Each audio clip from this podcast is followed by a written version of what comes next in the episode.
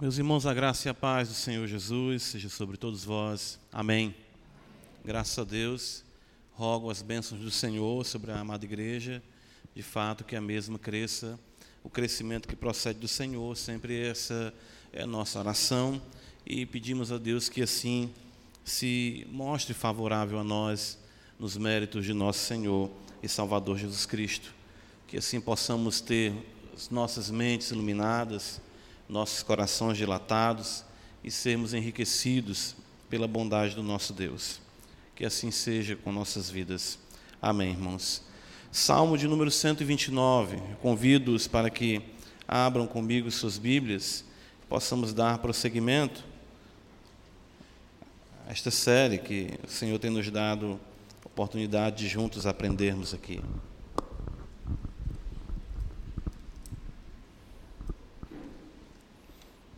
Salmo 129, mais um cântico de romagem, onde temos visto, ah, como já enfatizou o pastor Cleiton, ah, esse pequeno saltério dentro do saltério, que é o livro dos Salmos, em que os santos rumo a Jerusalém, nos dias estabelecidos pelo Senhor, peregrinavam e cantavam a Deus em caravanas, né? grande, uh, um grande grupo, e também mesmo ali no, no, templo, por isso que há essa questão de serem cantos, tanto de romagem como dos degraus, que alguns são cantados também na, na escadaria do templo.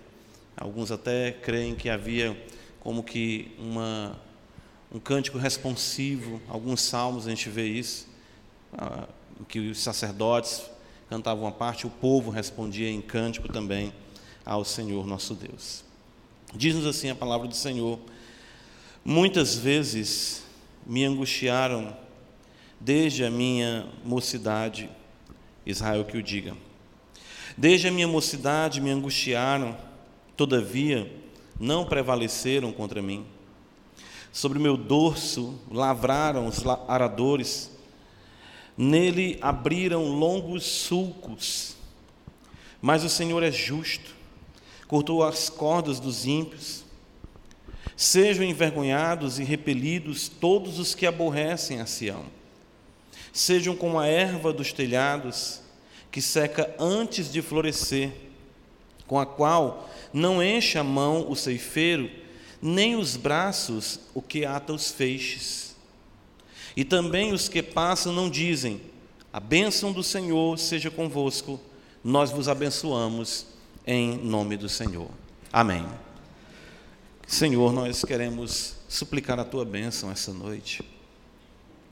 Ó Deus bendito, Deus de toda a glória, teu amado Filho, a tua destra, nosso mediador, o amado da tua alma, o nosso redentor. Ó Deus bendito, seja as nossas, sejam as nossas orações agradáveis a ti. Seja a nossa petição a Deus, no poder do Espírito, nos méritos do Senhor. Sejam agradáveis a Ti, Senhor, tudo que aqui temos feito, os louvores, de fato, se o fazemos, o fazemos em Ti, no Teu poder, não em nós mesmos. A leitura da Tua palavra, ó Deus, a contribuição de cada santo, a fidelidade que é o Senhor quem coloca no coração de cada servo Teu, de aqui estar Somos sabedores de que sem tua palavra não podemos prosseguir, de que durante essa semana que passou, muitas coisas nós pensamos, falamos, muitas coisas nós fizemos que não foram do teu agrado. Ó Deus, bendito por amor do teu filho, nos perdoe que a tua palavra, que é a palavra da verdade, que ela venha nos lavar, venhamos ser limpos, a nossa alma possa experimentar, Senhor, o refrigério que procede de ti. Ó oh Deus, tu és o nosso bom pastor e tu refrigera a nossa alma. A tua palavra diz que tu nos conduz a águas de descanso. A tua palavra nos diz que tu nos conduz pela vereda da justiça. E tudo isso tu faz não por nós, mas por amor do teu nome. Ó oh Deus bendito, seja essa noite o nosso pastor, como sempre tu és, e mais ainda te pedimos que possamos, como ovelhas do teu pasto, estarmos atentos à tua voz, ovelhas do teu pastoreio. Não deixe de forma nenhuma seguirmos a voz do estranho, não deixe de forma nenhuma nos desgarrarmos, não deixe de forma nenhuma, ó Deus, seguirmos por caminhos que não refletem a tua vontade o teu querer. Mas se mesmo assim o fizermos, porque somos, Senhor, teimosos, somos muitas vezes, ah, ó Deus, tolos em nossa caminhada, puxa-nos, atrai-nos, Senhor, como tu sempre faz com os teus laços de amor, e que possamos jamais, jamais sair dos teus pés, ó Deus bendito. Eu sei que o tempo da nossa vida é curto, a nossa jornada é tão pequena aqui, mas a nossa perspectiva, nós temos ainda muito que trilhar e queremos te pedir que tu nos ajude nos anos que o Senhor nos conceder aqui sobre a face dessa terra, que esta igreja possa caminhar em triunfo para o louvor do teu nome. Não remove de nós, Senhor, o teu candeeiro, de maneira nenhuma, mas que a tua luz esteja sobre esta igreja, que de fato tu seja, ó Deus, como tu se apresentou a João, o sumo sacerdote que vem cada vez mais cuidar para que a luz dessa igreja seja mais intensa e possamos ser nutridos por Ti com o Teu óleo santo, como Tu exatamente, o nosso sumo sacerdote, alimentar essa chama. Tu não vem apagar de forma nenhuma o pavio que fumega, mas eu tenho certeza que Tu vem aparar, Tu vem espevitar, para que cada vez mais essa chama seja intensa e o Teu nome seja glorificado em nossas vidas. Tu és a luz do mundo, Tu nos fez o Teu povo e disse que somos Tua luz neste mundo. Então que saiamos daqui radiantes com o poder do Teu Espírito Santo e as nossas vidas tocadas por Ti possam refletir o Teu caráter. Ó oh Deus bendito, por amor de Ti, ouve a nossa oração e nos ajuda mais uma vez essa noite. Em Cristo Jesus nós choramos. Amém. Meus irmãos, domingo passado nós estivemos juntos aqui aprendendo ah, da realidade da felicidade como propósito de Deus para a nossa vida.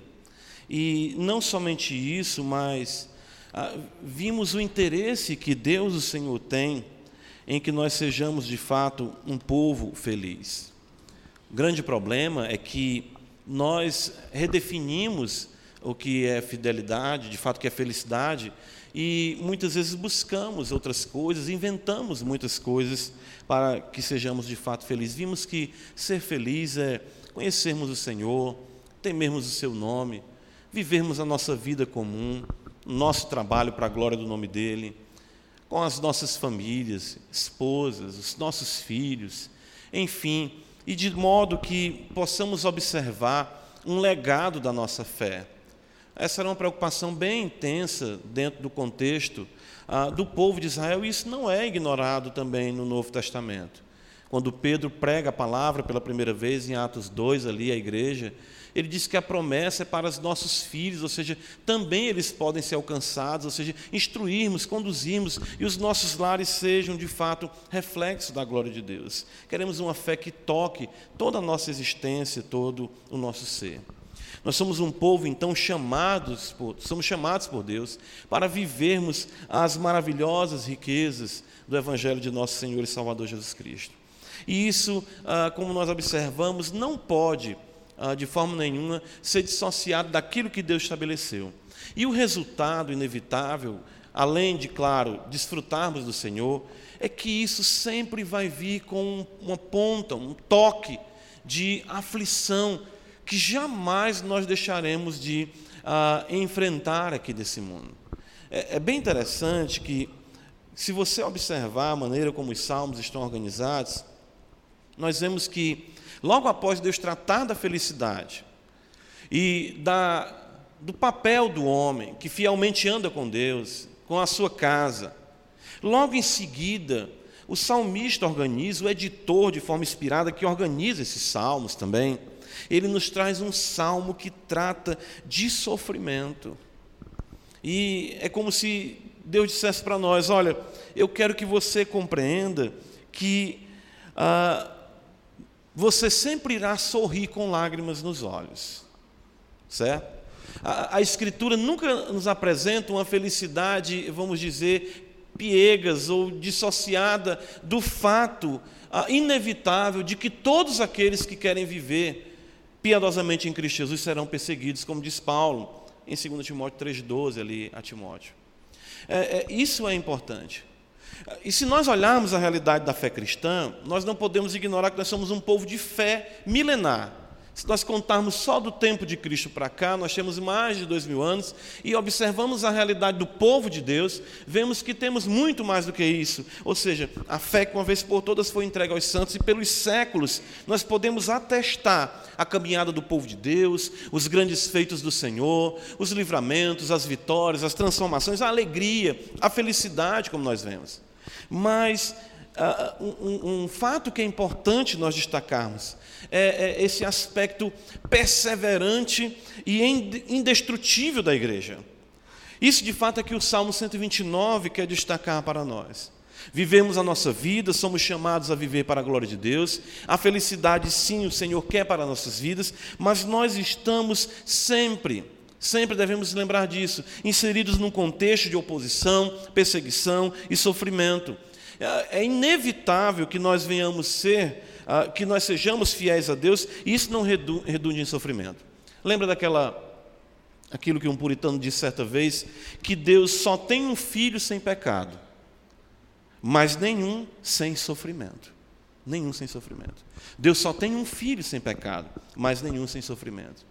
Eu estava lendo recentemente exatamente esses conselhos práticos, naquela teologia puritana né, do, do Joel Bick, e um capítulo que trata exatamente disso, cita aqueles irmãos Escain, né? e mostra que um, um deles perdeu a esposa, esposa, muito jovem, e de doze filhos que tinha, nove morreram, e a maneira como aquele homem compreendia o sofrimento era realmente maravilhosa, a perseverança.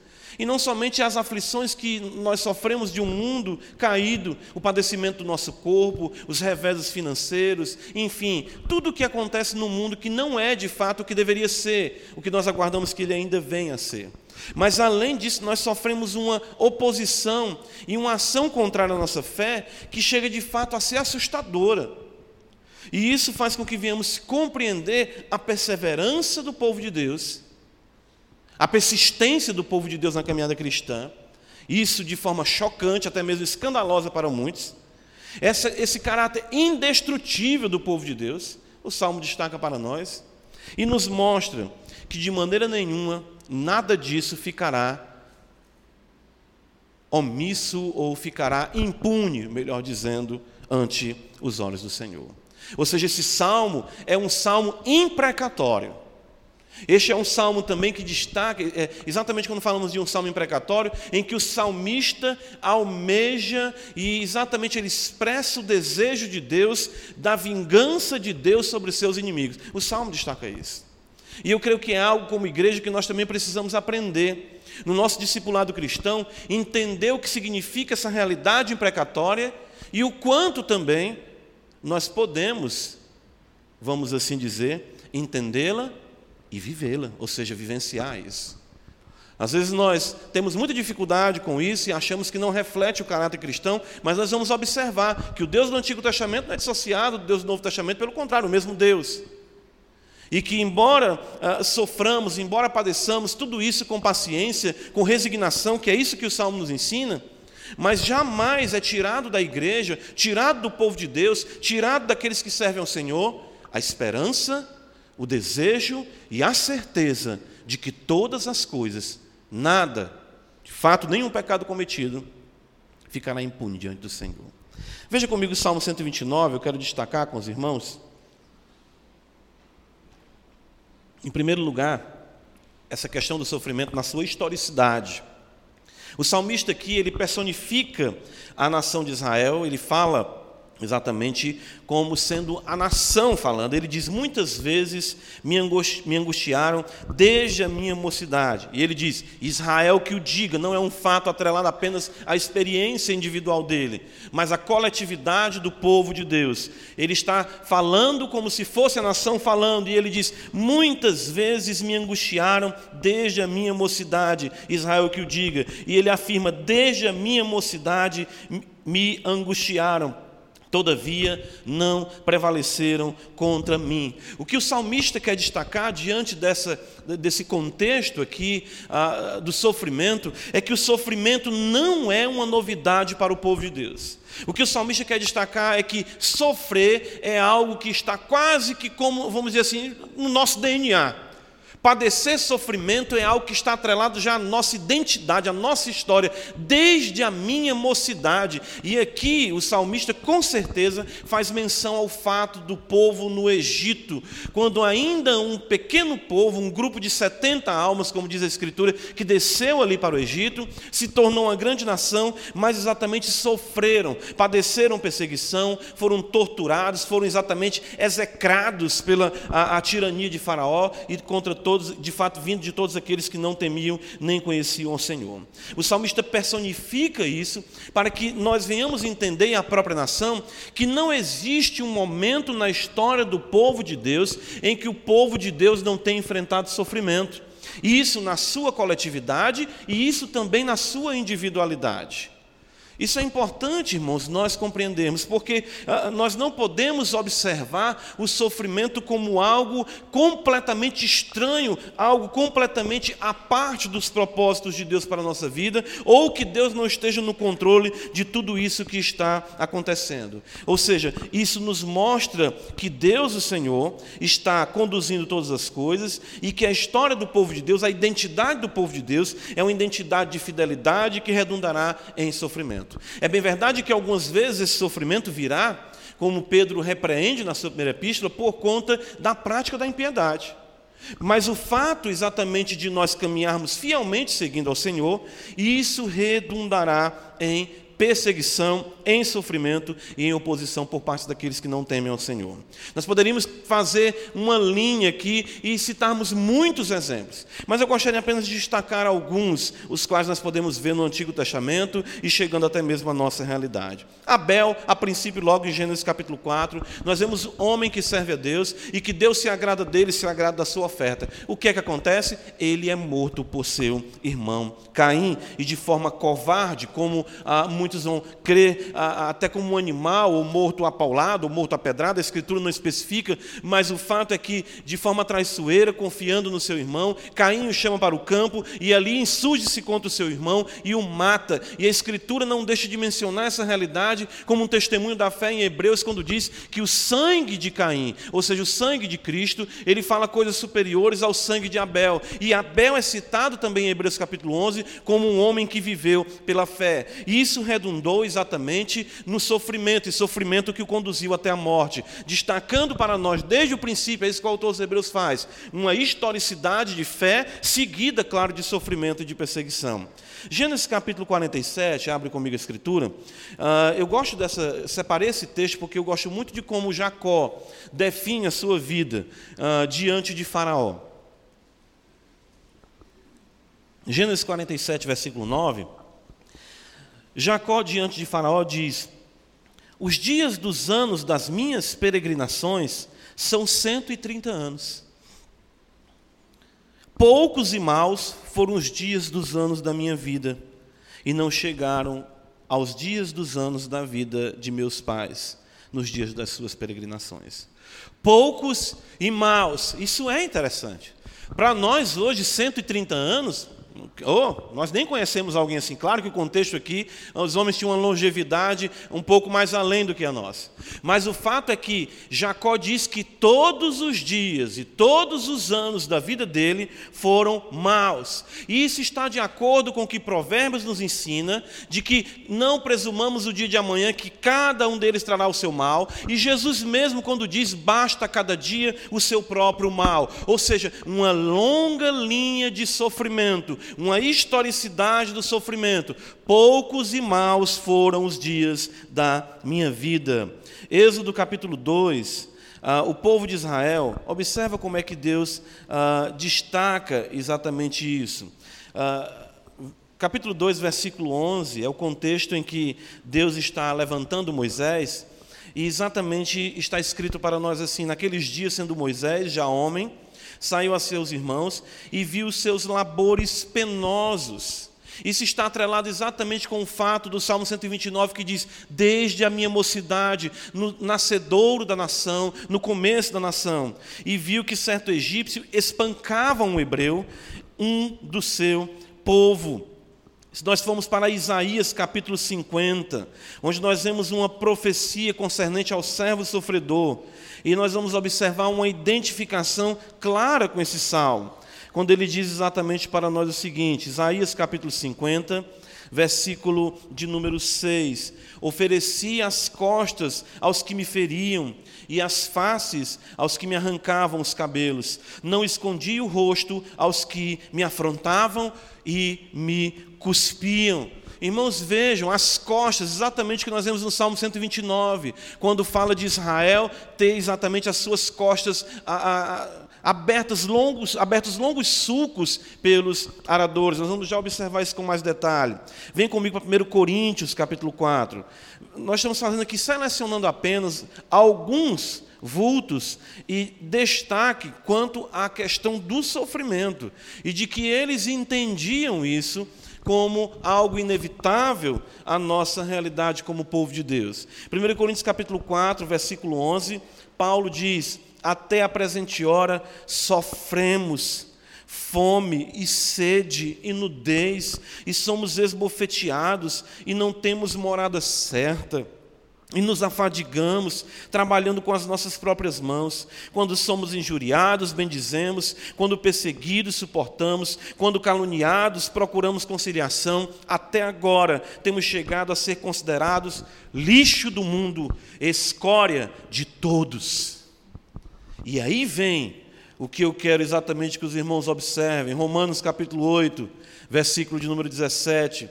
Quando Paulo fala da presença do Espírito Santo na vida do justo e de que nós somos filhos de Deus, ele diz no versículo 17: Ora, se somos filhos, somos também herdeiros, herdeiros de Deus e co-herdeiros com Cristo. Se com ele sofremos, a Escritura diz, também com ele seremos glorificados. Irmãos, nós vemos uma linha sucessiva de sofredores, caracterizando o povo fiel em toda a história da fé. Por que, que haveria de ser diferente conosco? Por que, que haveria de ser diferente se nós seguimos o mesmo Deus, se nós temos a mesma fé, se nós pregamos a mesma palavra, pelo menos cremos assim, pelo que está escrito, não seria diferente com a nossa realidade como povo do Senhor.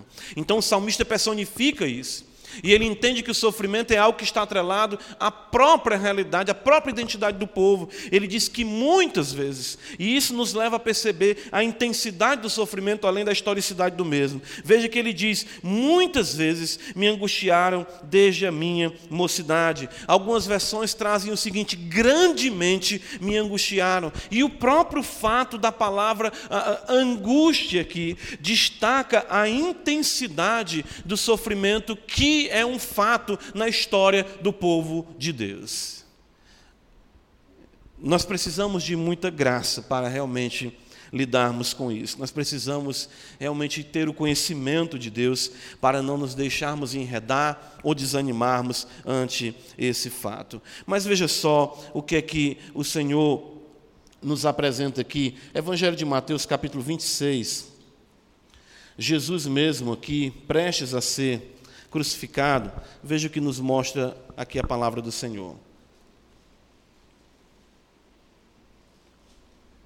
Mateus 26, versículo 38, Jesus fala ali no Getsemane. Getsemane que é a, a, o local a, onde o fruto da oliveira era prensado, né? a casa da prensa.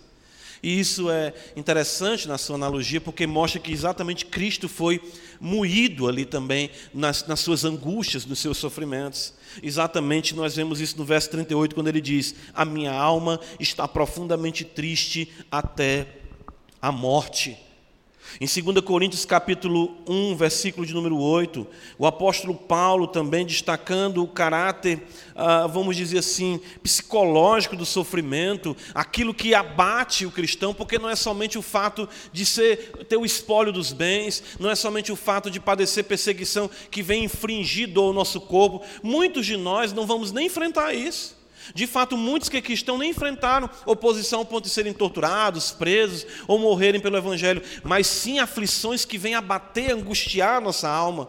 E o salmista fala que não somente é um sofrimento físico, mas ele fala de angústias que vêm por conta da oposição daqueles que não amam o Evangelho. Paulo diz em 2 Coríntios 1,8: Porque não queremos, irmãos, que ignoreis a natureza, veja a natureza da tribulação que nos sobreveio na Ásia, porquanto foi acima de nossas forças, a ponto ponto de desesperarmos até da própria vida.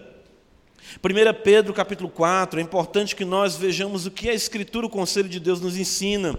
Versículo número 12, Pedro diz: Amados, não estranheis o fogo ardente que surge no meio de vós, destinado a provar-vos, como se alguma coisa extraordinária vos estivesse acontecendo. Irmãos, a Bíblia é um livro da história dos sofredores e que sofrem intensamente por conta de amarem o Evangelho de nosso Senhor e Salvador Jesus Cristo. A intensidade desse sofrimento pode ser percebido ainda no Salmo 129 pelo requinte de crueldade dos opositores da fé. Observa comigo o versículo de número 3. Ele diz no Salmo 129: Sobre o meu dorso lavraram os aradores Nele abriram longos sulcos. Irmãos, a figura ela é, é, ela é realmente grotesca aqui. A ideia aqui que o salmista está trazendo para nós é como se um homem fosse deitado, certo? Ele usa isso. E aquele arado no qual os bois, geralmente uma junta de bois, dois bois ali, puxavam o arado, guiado por um arador. Esses bois pisaram sobre esse, passaram por cima desse homem e a, a, a, as lâminas do arado rasgaram as suas costas. O que o texto destaca aqui para nós é que não existe, de fato, vamos dizer assim, limites para a crueldade daqueles que se opõem ao Evangelho destaca exatamente isso, ou seja, longos sulcos, não foi simplesmente um corte aqui, outro ali, não, eles rasgaram minhas costas de fora a fora. E isso mostra para nós a, a sede, a, o desejo, a ira com que o mal se levanta contra o povo de Deus. Quando nós olhamos para a história do povo de Deus, e aí é, ficamos mais ainda chocados, um texto que me chama muita atenção é o que envolve o profeta Jeremias, nesse contexto aqui. Jeremias 38, a Escritura nos diz, no versículo de número 6, tomaram então a Jeremias e o lançaram na cisterna de Malquias, filho do rei, que estava no átrio da guarda, desceram a Jeremias com cordas, na cisterna não havia água, senão lama, e Jeremias se atolou na lama. Irmãos, nós não temos ideia do que seja isso de fato. Imagine, é, hoje não, é um saneamento básico que nós temos na cidade, mas eu ainda me lembro quando criança que as pessoas cavavam aqueles buracos na frente de casa, no quintal, para exatamente, como era, falavam antigamente, esgotar a fossa. Jeremias é lançado dentro de uma cisterna. E a Escritura diz que ele se atolou na lama. Percebe o requinte de crueldade? Tanto lugar que poderia se colocar Jeremias, vamos colocar ele junto exatamente das fezes. Vamos colocar ele num contexto em que realmente ele vem atolar, o seu espírito vem estar angustiado, ele vem a sofrer, vem a se sentir como nada, porque isso é o que nós estamos dizendo acerca desse homem, que ele não é nada, ele é lama, ele é podridão, ele é escória. Exatamente como Paulo nós vimos ali em 2 Coríntios, de fato, 1 Coríntios. 2 Coríntios capítulo 11, o apóstolo Paulo, quando vai mencionar um pouco a realidade dos seus sofrimentos, apenas no versículo 24 e 25, Paulo diz: Cinco vezes recebi dos judeus uma quarentena de açoite menos um. 39 chibatadas nas suas costas. Irmãos, veja o Salmo 129. Abriram longos sulcos. Versículo 25, Paulo diz: Fui três vezes fustigado com varas, castigo público, como aquele que aconteceu com ele em Filipos, uma vez fui apedrejado. Tudo isso mostra o requinte da crueldade com que os inimigos investem contra aqueles que servem ao Senhor.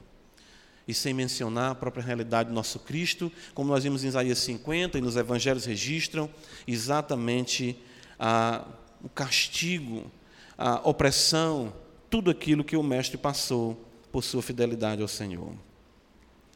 Irmãos, é, é isso não pode deixar de nos gerar, ou gerar em nós, aquela ideia, e aí, o que é que acontece? Diante de tudo isso, nós realmente viemos ao mundo para sermos massacrados? Nós viemos ao mundo para sermos exatamente torturados, trilhados, como no caso exatamente do próprio salmista dizer que o arado passou por suas costas? É claro que o salmista tinha nota de esperança, no versículo 4, ele diz do Salmo 129: Mas o Senhor é justo, cortou as cordas, as cordas dos ímpios. Vejam só, ele destaca exatamente como que se o arado Deus cortasse e exatamente aqueles bois não tivessem mais ligação com o arado e nem com o arador, e toda aquela, aquela maquinária, tudo aquilo que estava planejado e que estava sendo utilizado contra ele, o Senhor desfez subitamente. E isso é a história do povo de Deus, isso é a nossa história. Quem de nós já não experimentou isso? Um livramento do Senhor que nós dissemos, só o Senhor mesmo foi quem fez isso por nós. O Salmo 34, versículo número 19, ele vai dizer para nós exatamente isso. Veja só, confirmando o que estamos afirmando no Salmo 129. Muitas são as aflições do justo. E o texto diz: Mas o Senhor de todas os livra, de todas o livra. O que, que Deus está dizendo aqui para nós e que nós vemos o salmista afirmar? Que é inevitável o sofrimento pela historicidade da nossa fé. É um, é um sofrimento histórico, não tem como nós vivermos o Evangelho e não padecermos oposição. Que o requinte de crueldade também desse povo é inevitável. Porém, um fato também é inevitável: Deus pontuará todo e qualquer sofrimento pelo qual você esteja passando. Isso é maravilhoso. O que Deus está dizendo para nós é que o nosso sofrimento não é reticente, mas que Ele é bondoso e Ele cortará os laços, as cordas do inimigo. E que Ele nos trará o sofrimento, a, libertação do sofrimento no seu tempo certo. Salmo de número 146. Veja só o que nos diz a Escritura. Salmo de número 146. Eu gosto desse salmo também, porque destaca a singularidade de Deus e como ele se importa com a nossa pequenez. Ele diz: Louva minha alma ao Senhor, aleluia. Louvarei o Senhor durante a minha vida, cantarei louvores ao meu Deus enquanto eu viver. E ele diz: Não confieis em príncipes, nem nos filhos dos homens em que não há salvação. Sai-lhes o espírito, eles tornam o pó. Nesse mesmo dia perecem todos os seus desígnios. Bem-aventurado aquele que tem o Deus de Jacó por seu auxílio, cuja esperança está no Senhor, seu Deus, que fez os céus e a terra, esse é o nosso Deus, o mar e tudo que neles há, e mantém para sempre a sua fidelidade. Veja só que faz justiça aos oprimidos e dá pão aos que têm fome.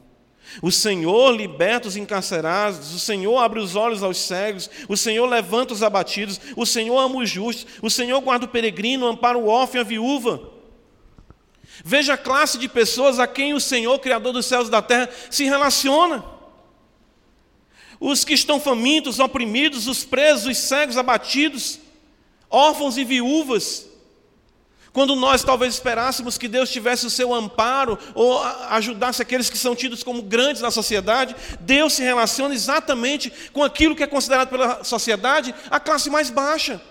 O que eram os órfãos? O que eram as viúvas? Pessoas sem nenhuma expectativa de vida. Mas o texto diz que o Senhor reina para sempre. O teu Deus, ó Sião, reina de geração em geração. E Ele tem prazer em abrir o olho ao cego, em justamente fazer com que a estéreo seja mãe de filhos, em exatamente levantar o abatido, amparar a viúva, amparar o órfão, porque de fato Ele poderosamente se importa com os sofrimentos que nos são infringidos por um mundo injusto. Isso mostra para nós que Deus não é indiferente de modo nenhum ao que nós estamos enfrentando. O Senhor nos livra de todas as nossas aflições. Volta comigo para o Salmo 129.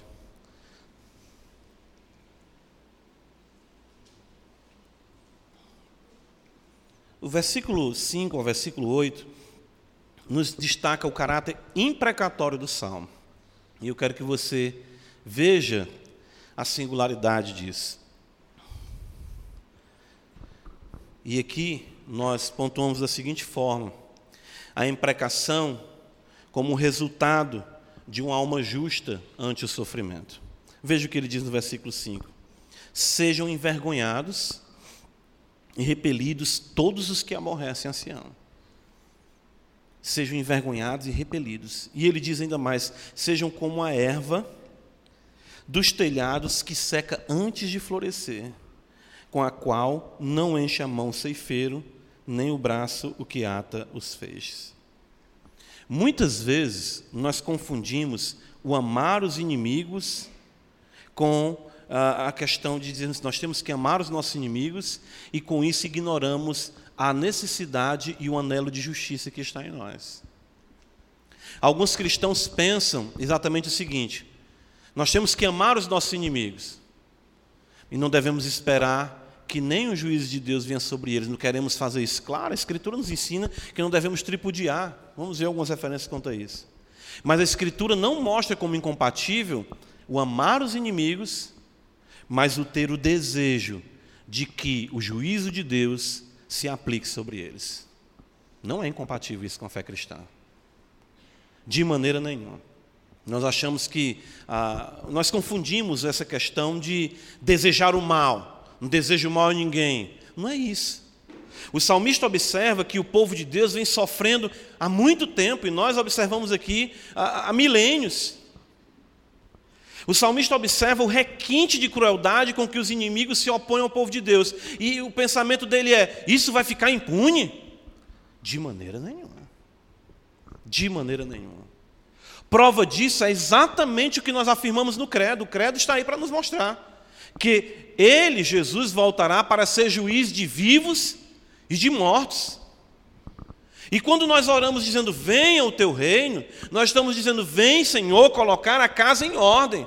Quando nós dizemos, seja feita a tua vontade, todo cristão deve ter um anelo de que toda injustiça, de que todo pecado, de que toda maldade feita com o próprio Cristo, com o próprio povo de Deus, com a, conosco mesmo, seja vindicada pelo Senhor. Abre comigo em Mateus, nós vamos observar algumas referências, são importantes para nós corrigirmos isso. Nós não sermos pessoas que venhamos nos deleitar dizendo bem feito, bem feito, mas possamos dizer: foi a mão do Senhor. O Senhor Deus julga, o Senhor Deus pune, o Senhor Deus, é, é, ele, ele retribuirá. Ou de fato, quando constatamos o juízo de Deus, nós dizemos: o Senhor retribuiu. Porque essa pessoa ela mexeu com o que não deveria mexer, ela tocou onde não deveria tocar, ela feriu o que não deveria ferir, e o Senhor Deus assim vindicou a sua justiça. Quando em Mateus capítulo 5, Jesus fala no versículo 43, ouviste o que foi dito, amarás o teu próximo e odiarás o teu inimigo, isso é uma distorção dos judeus, porque a Escritura diz amarás o teu próximo. Essa questão de odiarás o teu inimigo foi um acréscimo dos fariseus. Mas eles entendiam que deveriam amar apenas os israelitas e todo mundo de fora deveria ser odiado, por serem inimigos, vamos colocar assim, da nação. Ele diz: Eu, porém, vos digo: amai os vossos inimigos, e orai pelos que vos perseguem, para que vos torneis filhos do vosso Pai Celeste. No que é que consiste essa natureza de filiação? Observa, porque ele faz nascer o seu sol sobre maus e bons, e vi chuvas sobre justos e injustos. Porque se amardes aos que vos amam, que recompensa tendes? Não fazem os publicanos também o mesmo? E se saudardes somente os vossos irmãos, que fazeis demais? Não fazem os gentios também o mesmo? Portanto, sede vós perfeito, como perfeito é vosso Pai Celeste. Ou seja, imitem o Deus de vocês. O que é que Deus faz? Deus faz o bem. Poderíamos usar a máxima, sem olhar a quem, no sentido de que Ele faz nascer o seu sol sobre bons e maus e a chuva cair sobre justos e injustos. Mas percebam, ainda são injustos e ainda são maus. Mas chegará o dia em que esses injustos e os maus serão julgados por exatamente terem visto tanta benesse vinda da mão de Deus e não terem se arrependido dos seus pecados. Então o que Deus está dizendo? Imitem vosso Pai, façam bem. Quando vos perseguirem, abençoem. Quando maldicerem vocês, abençoem. Mas isso não quer dizer que não deva existir no coração do justo o desejo e o anelo de que o reino de Deus se manifeste e que toda impiedade seja julgada para a glória de Deus. É, é, é, esse misto, é esse paradoxo que a gente observa, que às vezes a gente fica achando que uma coisa exclui a outra. Soberania não exclui responsabilidade, trindade não exclui unidade, não, e nem de forma nenhuma o amar os inimigos exclui a justiça, o desejo de ver a glória de Deus se manifestar e ser vindicada a justiça do Senhor. Mateus capítulo 5, versículo 6, você vai ver aí, a Escritura diz: Bem-aventurados que têm fome e sede de justiça Claro que nós não estamos destacando aqui apenas aquela ideia de cartazes pintados na frente da delegacia por causa de algum criminoso ou mesmo de algum político que rouba a nação. Justiça, justiça. Mas nós sabemos que isso sim ainda será vindicado pelo Senhor. Romanos capítulo 12, observa comigo a escritura. Vamos ver isso no Novo Testamento, porque muitas vezes as pessoas acham que isso está atrelado apenas ao Antigo Testamento. Romanos 12.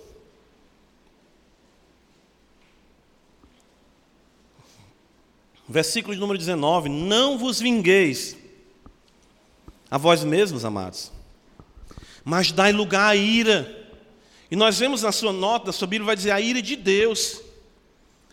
Porque está escrito: A mim me pertence a vingança, eu é que retribuirei, diz o Senhor.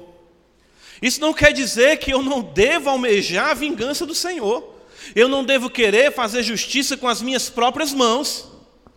Mas que o Senhor o retribuirá? Sim, ele o retribuirá. Em 2 Tessalonicenses capítulo 1, veja o que, é que o apóstolo Paulo escreve à igreja de Tessalônica quanto àqueles que se opunham à fé. Paulo foi privado de voltar àquela igreja. Quando ele fala que Satanás nos barrou o caminho, nós podemos aqui identificar, pelo acordo feito ali em Atos capítulo 17, que Paulo não poderia mais voltar àquela cidade. E em 2 Tessalonicenses capítulo 1, versículo 6, Paulo diz, falando da vinda de Cristo, se de fato é justo para com Deus que ele dê em paga tribulação aos que vos atribulam. Veja a linguagem imprecatória, o Senhor vai te dar a paga. O Senhor vai dar a paga de todos aqueles que atribulam e perseguem o povo de Deus. É isso que o apóstolo está dizendo. Quer ver só? 2 Timóteo capítulo 4. Olha comigo esse, esse texto. 2 Timóteo capítulo 4. A última epístola de Paulo. Paulo já velho, preso. Alguém poderia dizer que uma pessoa, quando fica com mais idade, amolece o coração, às vezes alguns deixam de mão princípios que outrora defendiam. E nós vemos o apóstolo Paulo dizer em 2 Timóteo capítulo 4, versículo 14: Alexandre o latueiro causou-me muitos males o que é que Paulo diz? O Senhor lhe dará o quê? A paga segundo as suas obras. Se Paulo fosse cearense, ele ia dizer: Destar, bichinho.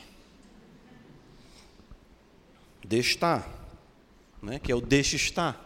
Né? Ou seja, Paulo, ele, os males que, que Alexandre o causou, Paulo não descreve, porém, Paulo fala que foram muitos e que realmente ele sofreu com aquilo. Ele diz: O Senhor lhe dará a paga. E o que é que os irmãos imaginam dos santos que estão nos céus? Abre comigo em Apocalipse capítulo 4. Apocalipse capítulo de número 4.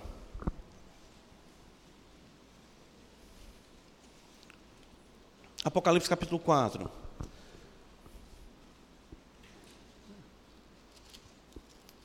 Um pouquinho mais à frente, perdão, capítulo 6.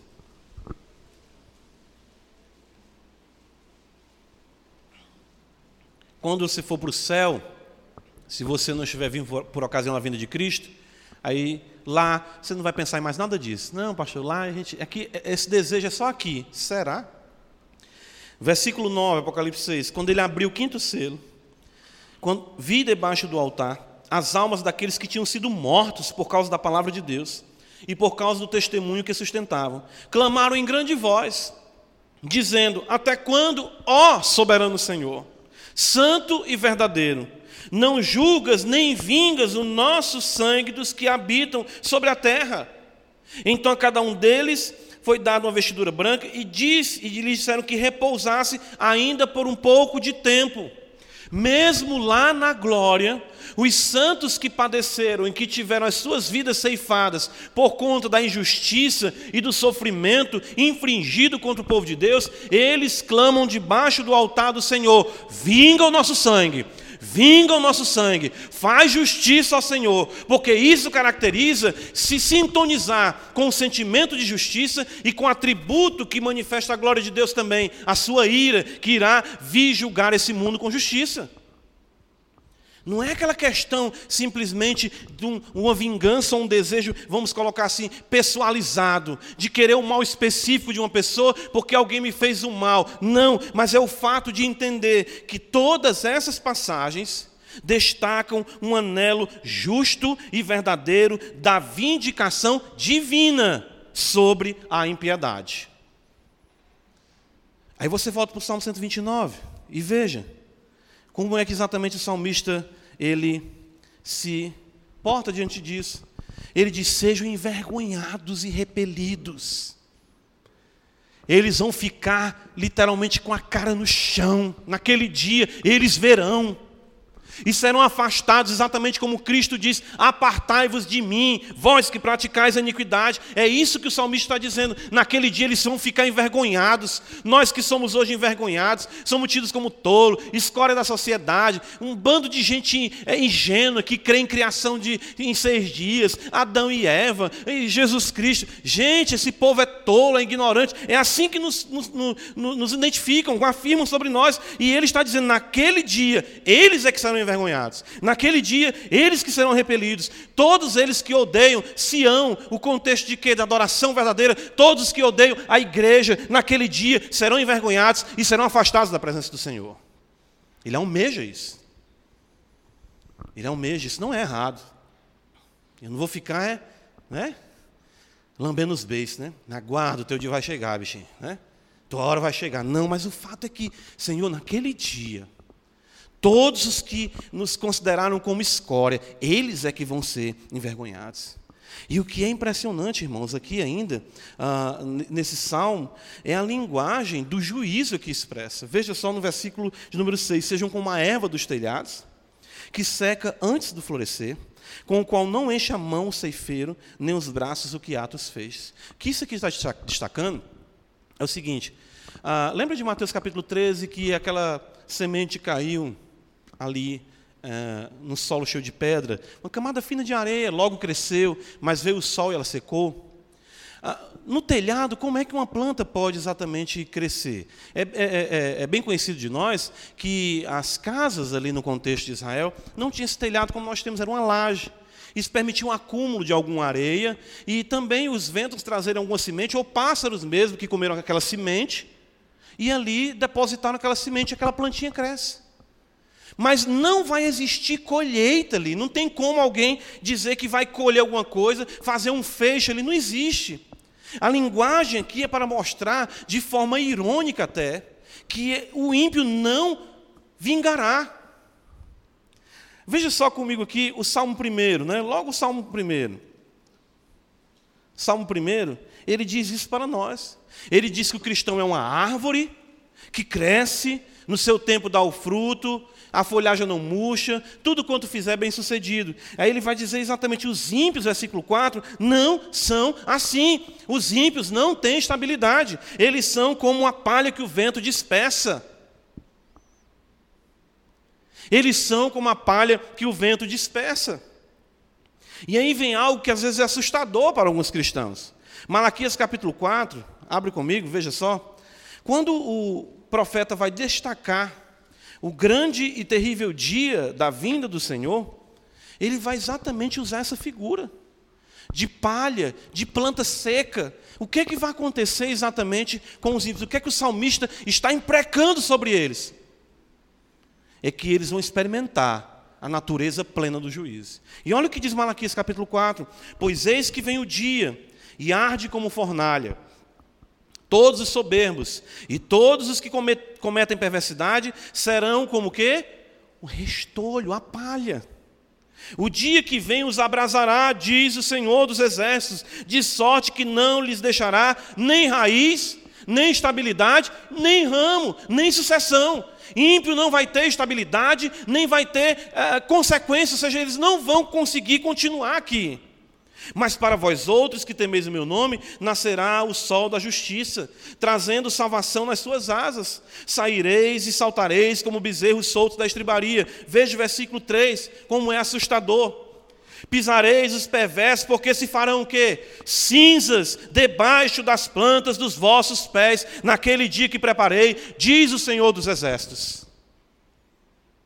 Todos os que se opuseram à verdade, a ideia de nós estarmos indo ao encontro do Senhor, e a chama, como diz Paulo em 2 Tessalonicenses, a ira de Deus destruindo os ímpios como um bando de palha debaixo dos nossos pés. Isso é é solene, irmãos. Isso faz com que venhamos a, a ver que Deus não brinca com o pecado. Mateus capítulo 3, se você fica dizendo, mas isso ainda é uma coisa do Antigo Testamento, né? Sempre tem isso aí que dá aquele agravo aqui no coração da gente. Veja só Mateus capítulo 3. João Batista fala no versículo 11: Eu vos batizo com água para arrependimento. Mas aquele que vem depois de mim é mais poderoso do que eu, cujas sandálias não sou digno de levar. Ele vos batizará com o Espírito Santo e com fogo. A sua pá ele tem na mão e limpará completamente a sua eira, recolherá o seu trigo no celeiro mas queimará a palha em fogo inextinguível. É essa figura que o salmista está utilizando. Não vão ser muitos, não vão ter uma bela colheita, vão ser reunidos e vão exatamente ser queimados, lançados fora. Essa é a imprecação que o salmista destaca. E todos nós, como crentes, cremos nisso e almejamos isso, e isso não é contrário à realidade de se ter uma atitude cristã e ainda assim fazer o bem a esses, porque, como diz a Escritura, se amontoarão brasas sobre a cabeça deles. 1 Pedro, capítulo 1. Pedro vai fazer esse contraste de forma bem interessante do justo com o ímpio e exatamente dessa estabilidade do justo e da instabilidade do ímpio, e principalmente destacando o destino de cada um. 1 Pedro, capítulo 1, Pedro vai dizer assim: olha só como é interessante. Capítulo 1, versículo de número 24, 23, para o apóstolo diz assim para nós: observa. Pois fostes regenerados. Veja a linguagem orgânica de novo. Não de semente corruptível, mas de incorruptível, mediante a palavra de Deus, a qual vive e é permanente. Veja, semente viva, permanente. No versículo 25, lá no finalzinho, antes de lermos a outra parte, ele diz: Esta é a palavra que vos foi evangelizada, a palavra que está em vocês. Mas olha o que ele diz no versículo 24, citando aqui o profeta Isaías: toda carne é como a erva, e toda a sua glória como a flor da erva. Seca-se a erva e cai a sua flor. A palavra do Senhor, porém, permanece para sempre, e essa é a palavra que está na vida de cada crente. O que Pedro está dizendo é exatamente isso: a glória do mundo, o vicejar do mundo é transitório, é temporário, vai ser uma erva seca, vai ser colhida e lançada no fogo, mas a palavra do Senhor que está em nós, ela permanece para sempre. Irmãos, o salmista chega a ser intenso na sua imprecação, concluindo aqui, no versículo de número 8 do Salmo 129. O salmista diz: também os que passam não dizem, a bênção do Senhor seja convosco. Nós vos abençoamos em nome do Senhor. Rapidamente, abra comigo no livro de Ruth, capítulo 2. Ah, isso está atrelado a um costume israelita. Ruth, capítulo 2. O texto nos diz o seguinte, versículo 4, destacando aqui Boaz com os seus trabalhadores. Eis que Boaz veio de Belém e disse aos segadores: O Senhor seja convosco. Aí os segadores responderam: O Senhor te abençoe. O que ele está dizendo aqui é que até mesmo a prática de rogar a bênção sobre uh, o ímpio, ela não redundará em bênção para a vida dele. Claro que aqueles que são regenerados, como outrora também nós éramos ímpios, somos trazidos ao Senhor. Mas o que ele está dizendo é o seguinte: até mesmo a saudação que traz bênção, como nós vemos aqui no livro de Ruth, era costume eles passarem e dizer: O Senhor seja convosco. E de lá respondia: O Senhor vos abençoe. Ele está dizendo no versículo 8: E também os que passam não dizem: A bênção do Senhor seja convosco. Nós os abençoamos em nome do Senhor. O que o salmista quer dizer é que esses que têm infligido sofrimento ao povo de Deus, com requintes de crueldade, a bênção do Senhor não estará jamais sobre a vida deles. Interessante isso. Porque isso mostra que o conceito de bênção na Escritura não é somente uma questão de falar Deus te abençoe, ou, ou como nós banalizamos muitas vezes a, a, a linguagem cristã mas sim o invocar, como Paulo ali nas suas epístolas faz, de querer exatamente que a bênção esteja sobre a igreja, a graça seja convosco, o amor seja convosco. Então o que ele está dizendo é que isso nunca se dará com aqueles que de fato não servem a Deus. Irmãos, o Salmo 129 então nos ensina isso. Nós somos um povo sofrido. Poucos e maus vão ser os nossos dias. Não vão ser diferentes do de Jacó. Todo dia é mal, todo dia é difícil. Eu não sei qual é o mal que está reservado para você amanhã, nem para mim. Mas nós vivemos num mundo caído, num mundo realmente em que as coisas quebram, no mundo em que nós adoecemos, no mundo em que nós perdemos muito, e no mundo em que somos perseguidos, e ao ponto até a morte, se for o caso, isso pode nos acontecer também. A história relata que a igreja é uma igreja sofredora. Lembra exatamente isso? Como se costuma dizer que o sangue da igreja, dos machos, é a sementeira da igreja. A igreja foi plantada, semeada exatamente de forma sangrenta. Isso com a igreja, isso com o povo de Israel, com tantos inimigos que se levantaram contra Israel.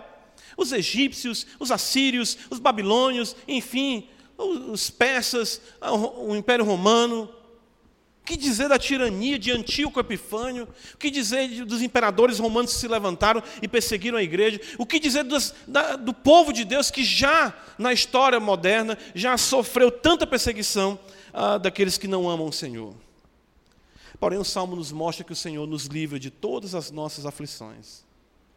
E é algo que nós muitas vezes não paramos para pensar. Deus, o Senhor, dará a paga. É isso que a Escritura nos ensina. E o nosso Salvador, que não foi isento de sofrimento, ele nos glorificará, assim como ele que padeceu e depois entrou na glória. Então o caminho cristão é esse. Somos felizes, sim, com lágrimas nos olhos. Somos chamados a ser pais, a ser mães, maridos, esposas, filhos, um lar que sirva ao Senhor, que viva a vida comum, mas nós podemos padecer grande sofrimento, grande aflição. Que o digam os santos, que o digam exatamente os irmãos que estão ao seu lado de mais experiência. Mas nós sabemos que o Senhor nos livrará de todas as nossas aflições. Agora eu quero dizer para você que entrou aqui essa noite e não conhece a Cristo. Você vai sofrer eternamente? Será você um dos que queimará como a palha e como restolho? Como exatamente nós observamos aqui que a sua vida não vai vingar, não vai frutificar. Não permita isso. De fato, clame ao Senhor para que Ele possa lhe trazer a compreensão do seu Evangelho e você possa se unir com aqueles que têm a semente da vida implantada dentro de si e que não mais passarão, mas permanecerão para sempre com o Senhor. Isso é importante, isso é vital, isso é uma questão de vida ou morte, isso é uma questão de eternidade. Somos sofridos, mas somos o povo do Senhor, e nós haveremos de ver a glória do Senhor se manifestar, e toda injustiça será julgada pelo justo juiz, o Rei de toda a terra. Amém, irmãos. Obrigado, Senhor, por tua palavra. Nos ajuda a confiarmos em Ti a orarmos sim pelos nossos inimigos, a desejarmos, Senhor, uh, exatamente a fazermos o bem para eles. E almejarmos que aqueles que são inimigos se arrependam, mas os que se opõem de forma irredutível, diz a tua palavra, que eles hão de enfrentar o juízo terrível do Senhor que se manifestará. Nos guarda, Senhor, para que não venhamos ficar assustados, não venhamos ficar tão perplexos quanto ao sofrimento, mas sabemos que o Senhor está no controle de todas as coisas. Ajuda a tua igreja sofredora, Pai, porém feliz e triunfante em Cristo Jesus. Amém.